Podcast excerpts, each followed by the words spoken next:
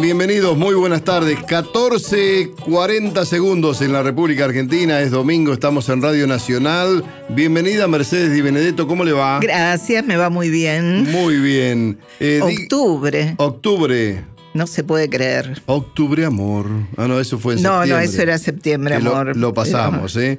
Bueno, eh, estamos aquí en Radio Nacional con Rodrigo Lamardo en la producción general de este programa que se llama Tierra Adentro. Está Leo Sangari en la operación técnica, como siempre, tan eficaces ambos. Muy bueno. Eh, arroba Nacional AM870 es nuestro Twitter, arroba Nacional AM870 es nuestro Instagram.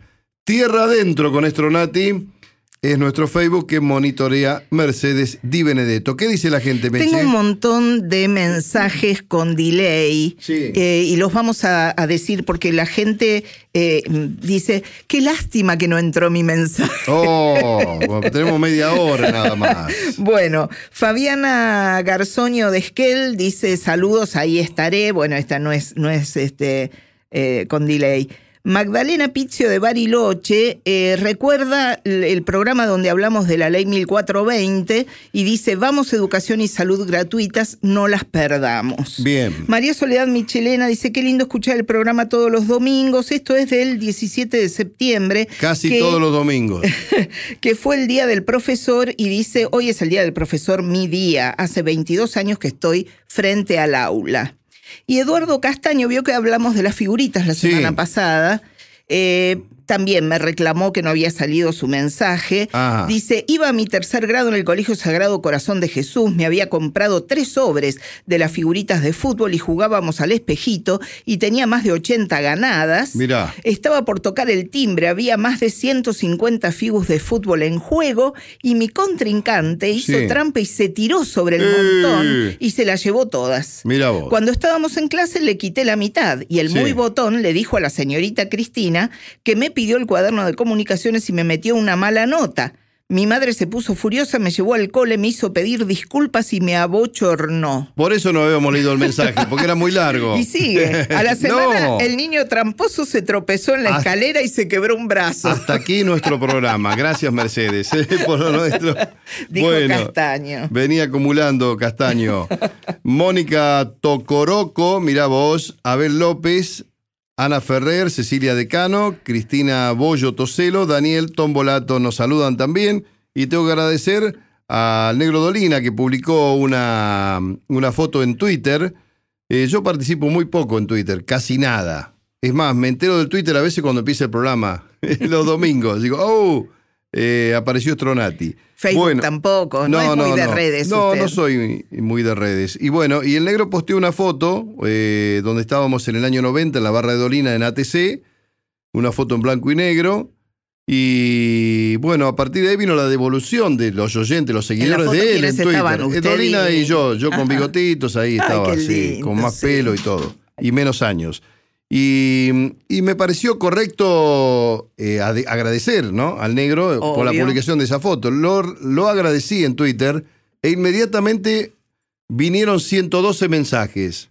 Mi mujer me dice, ¿quién te escribe tanto un domingo a la tarde? No, es esto del Twitter. Yo no sabía cómo era. Y bueno, y aquí llegaron todos los mensajes que no los voy a leer como Eduardo Castaño, pero agradezco mucho la, gentileza. Lo recuerdan bien, digamos. sí, nos me recuerdan bien.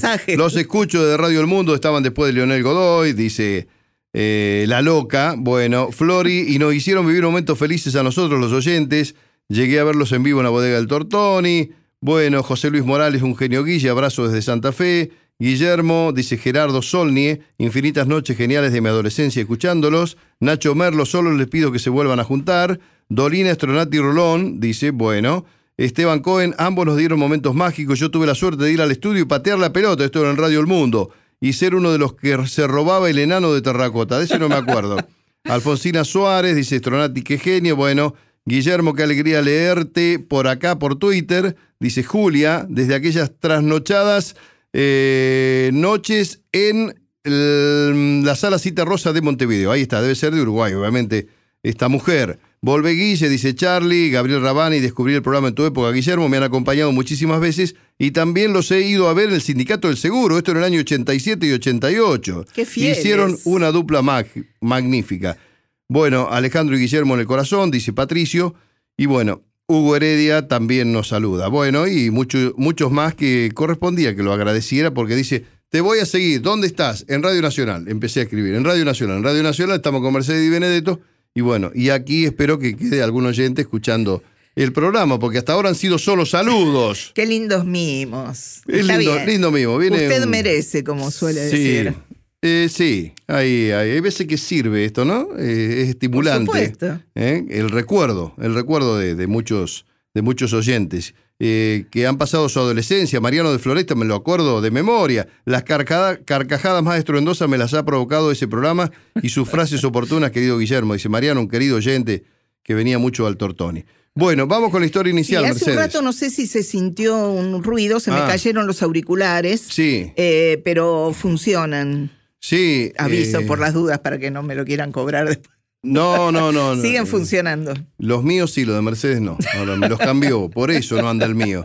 Bueno, dele Mercedes. Bueno, vamos, a hablar sobre Tomás Godoy Cruz. ¿Le suena Godoy eh, Cruz? Godoy Cruz de Mendoza. Ahí está. Bueno, vamos a hablar de, de Tomás que nació en Mendoza en 1791. Brillante orador, con solo 25 años, fue el diputado más joven cuando se declaró la independencia en el Congreso de Tucumán. Ingresó a la logia Lautaro y fue mano derecha del Libertador. Gobernó Mendoza entre 1820 y 1822, época en la que se enamoró de María de la Luz Sosa, una de las adolescentes que había donado sus joyas para el ejército de los Andes, había cosido uniformes para los soldados y había estado presente en el parto de Remedios cuando nació Merceditas a pesar de que su tío, el tío de María de la Luz, era un sacerdote que fue acusado de espía por enviar información a los realistas en papelitos escondidos en bombillas de mate. Mira qué ingenioso. Mira qué ingenioso el cura. Bueno, esto empieza así como con, un, dejo histórico, digamos, pero va a terminar un poco de chusmerío, le digo. Así es la historia. Para, no empeces el mate, que tengo que leer un mensaje. tengo que leer. Mira, y si no se le mojaba, se le y mojaba la pólvora. Se le corría la tinta y no se le entendía el mensaje. Che, esta, bombilla no anda, está, está tramada. ¿Qué pasó? Está tapada. Se tapó el mate. Bueno, Tomás y María de la Luz se casaron. Tuvieron hijos y él volvió a ser gobernador de Mendoza en 1830 pero a causa de Facundo Quiroga se vio obligado a exiliarse en Chile. Él se fue a Chile. Luz quedó en Mendoza con sus tres hijos y tras 13 años de exilio, Luz lo habrá esperado 13 años, bueno, mm. eh, tras 13 años de exilio, Tomás volvió y en su hogar recibió a un médico que estaba de paso, el doctor Federico Mayer Posadas, de 31 años. Federico se enamoró de la hija de los Godoy, Aurelia, que ya estaba grande después de tantos años que no estaba el padre. Había crecido Aurelita y este médico, con la excusa de enseñarle un poco de piano, comenzó a entrar a la casa de los Godoy asiduamente. Pero hubo un inconveniente. Se ofrecía el doctor, ¿no? Venía y golpeaba la puerta. No quiere que le tome la presión, dice, ¿no? No, y y a enseñarle piano. Claro. Pero hubo un inconveniente porque la suegra, o sea, la, de la luz. Siempre la suegra. no aprobaba el matrimonio. A ah. pesar de lo cual Aurelia y Federico se casaron igual, el 6 de diciembre de 1851. Entonces Luz, la suegra despechada, se dedicó a dar fiestas. Incluso cuando su esposo Tomás Godoy Cruz estaba postrado muy enfermo. Vi luz y subí, dijo, ¿no? Hay fiesta en lo de luz. En medio de un viaje, de un viaje, no, de un baile, en su salón, una criada le avisó a Luz que su marido había fallecido en la habitación. Ah. Pero a Luz no le pareció un motivo suficiente para interrumpir la espléndida reunión y recién al día siguiente anunció oficialmente que era viuda. Mira. Las peleas cotidianas entre suegra y yerno se hicieron insoportables porque vivían juntos. La hija eh, vivía con, con, el marido ahí. Em, ella quería que su hija se separara a toda costa, porque al parecer, en secreto, y ahí viene el chusmerío, amaba a su yerno apasionadamente. Ah, mirá vos la suegra. Por eso no quería que se casara con la hija. El 2 de marzo de 1853, Aurelia y Federico regresaban por la noche a su hogar caminando cuando dos hombres atacaron al médico que quedó tendido en un charco de sangre. Con la descripción dada por la pobre Aurelia, la policía encontró a los asesinos, quienes enseguida revelaron que los había contratado, ¿quién? Mm. María de la Luz. Mira. Bueno. La piba. María de la Luz tenía 55 años en ese momento, pero claro, tenía dinero y pertenecía a una familia de alcurnia. Y tenía poder. Tenía poder, entonces la trataron con bastante indulgencia. La liberaron tras el, enseguida, tras el pago de una multa de dos mil pesos. En 1861, un terremoto de 7.5 en la escala de Richter asoló la ciudad y murieron 4.500 personas, casi la mitad de la población. Ese día falleció María de la Luz cuando una enorme viga le cayó en la ah. cabeza.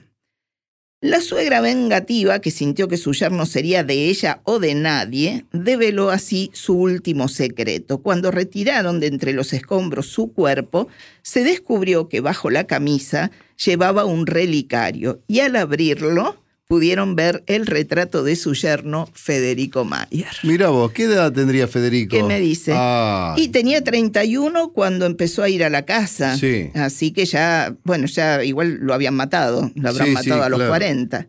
Este, después le hago las cuentas. Es la suegra enamorada, ¿no?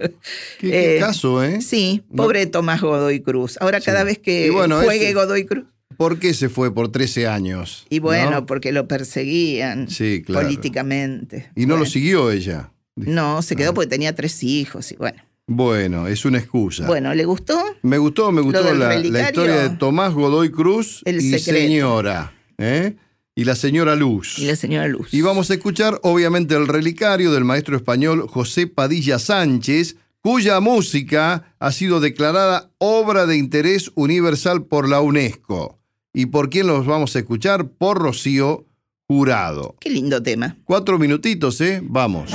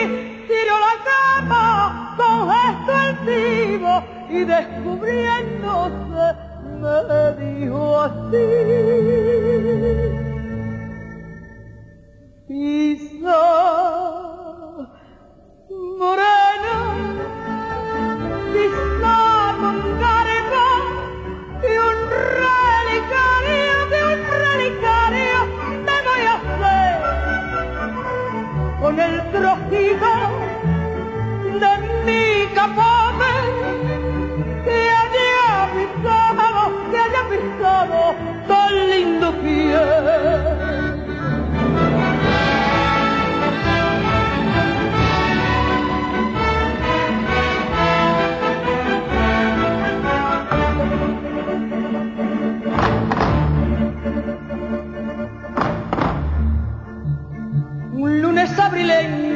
El toreaba y a verlo fui.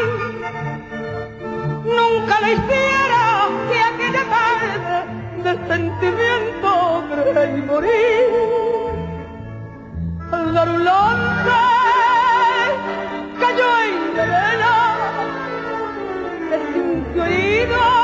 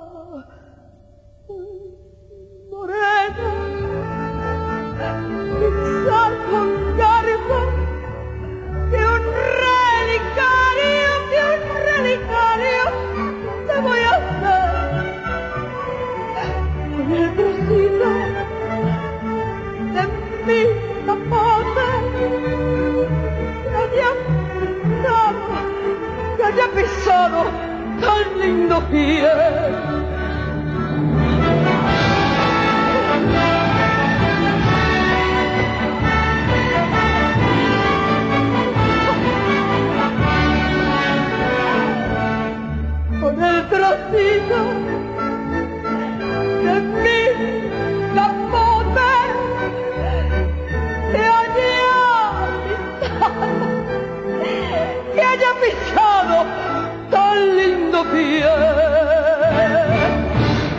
Tierra Adentro, con Guillermo Stronati y Mercedes Di Benedetto, por Nación. Hace tiempo y buscando por ahí una chacarera. Ahora en Tierra Adentro abrimos nuestra peña Palenque Pampa. Hacete las trencitas, ponete el chiripá y las botas y a disfrutar de nuestro folclore.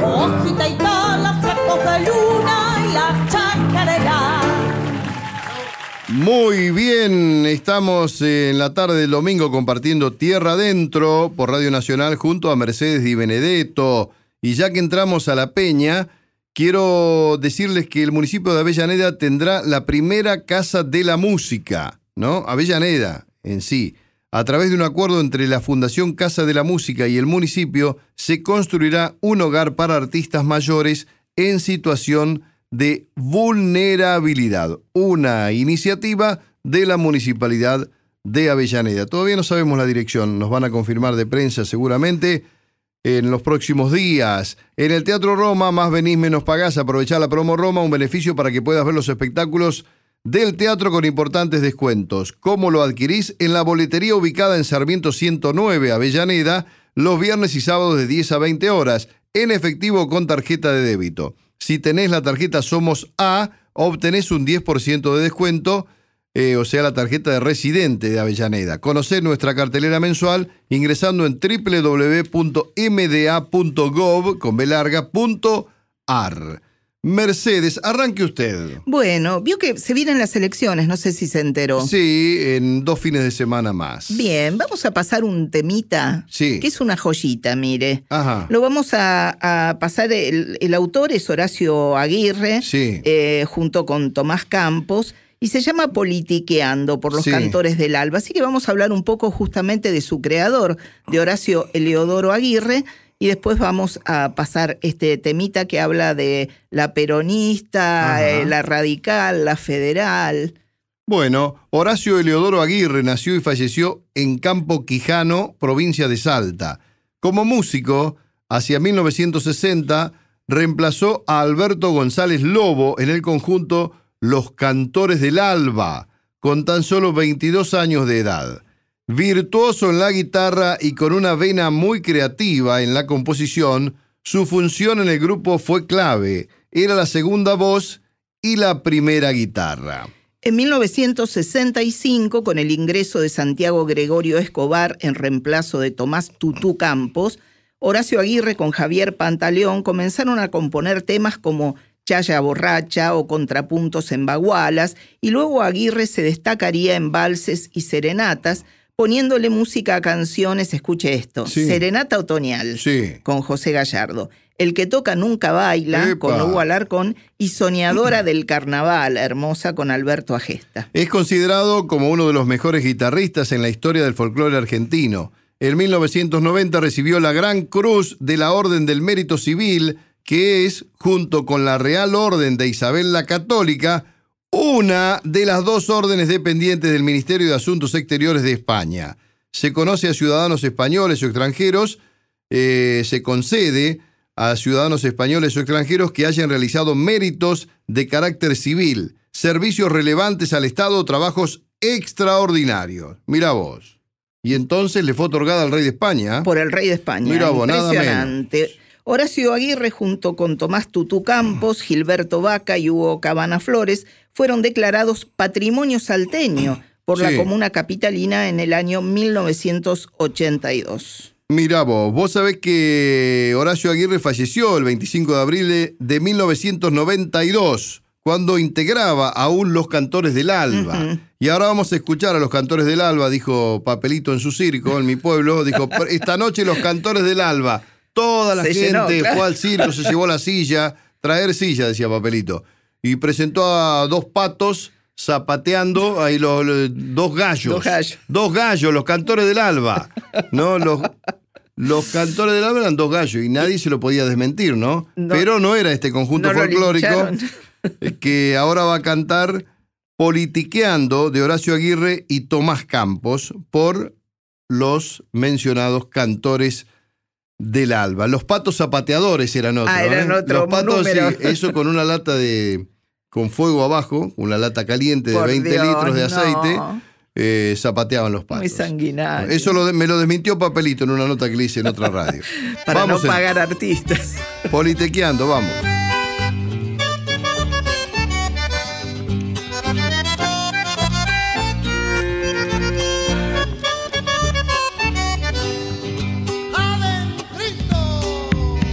Todos la quieren cantar, todos la quieren bailar, pero ella siempre está lista, la peronista para bailar. Pero ella siempre está lista, la peronista para bailar. Mi bombo en el carnaval, bombo en el carnaval. Él quiere ser radical, quiere ser radical. Entonces yo lo y él me contesta, soy federal. Entonces yo lo golpeo y él me contesta, soy federal. Que viva, viva la fiesta. Que viva politiqueando. Pero ella siempre está lista, la peronista para bailar. Pero ella siempre está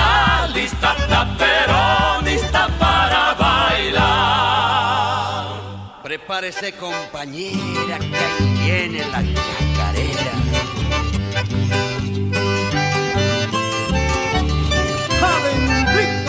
Chacarera de estos tiempos, del andar politiqueando, por todos nuestros caminos, guitarreando y guitarreando.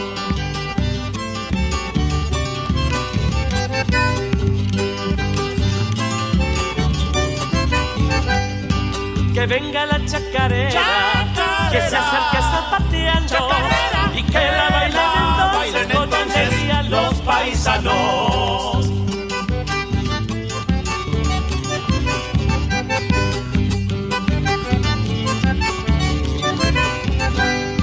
Lo mismo que soy del norte, seremos del sur hermanos, ya que igual valen los hombres, sean porteños o riojanos. Ahora no más cantemos de esta manera, cantemos politiqueando la chacarera, la chacarera. Qué mal bailo Mercedes, ¿no? Sí, discúlpeme, sí. pero el zapateo no le Qué sale mal muy bien. zapateo, no es lo mío el folclore, No, eh, no, no. es lo mío. Bueno, hasta aquí lo nuestro. Gracias Mercedes es. y Benedetto. Gracias Leo Sangari en la operación técnica, Rodrigo Lamardo en la producción general de este programa. Hasta el próximo domingo.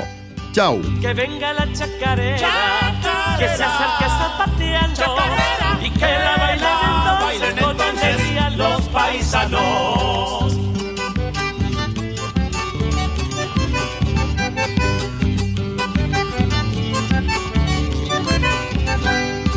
Lo mismo que soy del norte, seremos del sur hermanos, ya que igual valen los hombres, sean porteños o riojanos. Ahora no más cantemos de esta manera, cantemos politiqueando la chacarera, la chacarera. Tierra adentro. En la radio pública.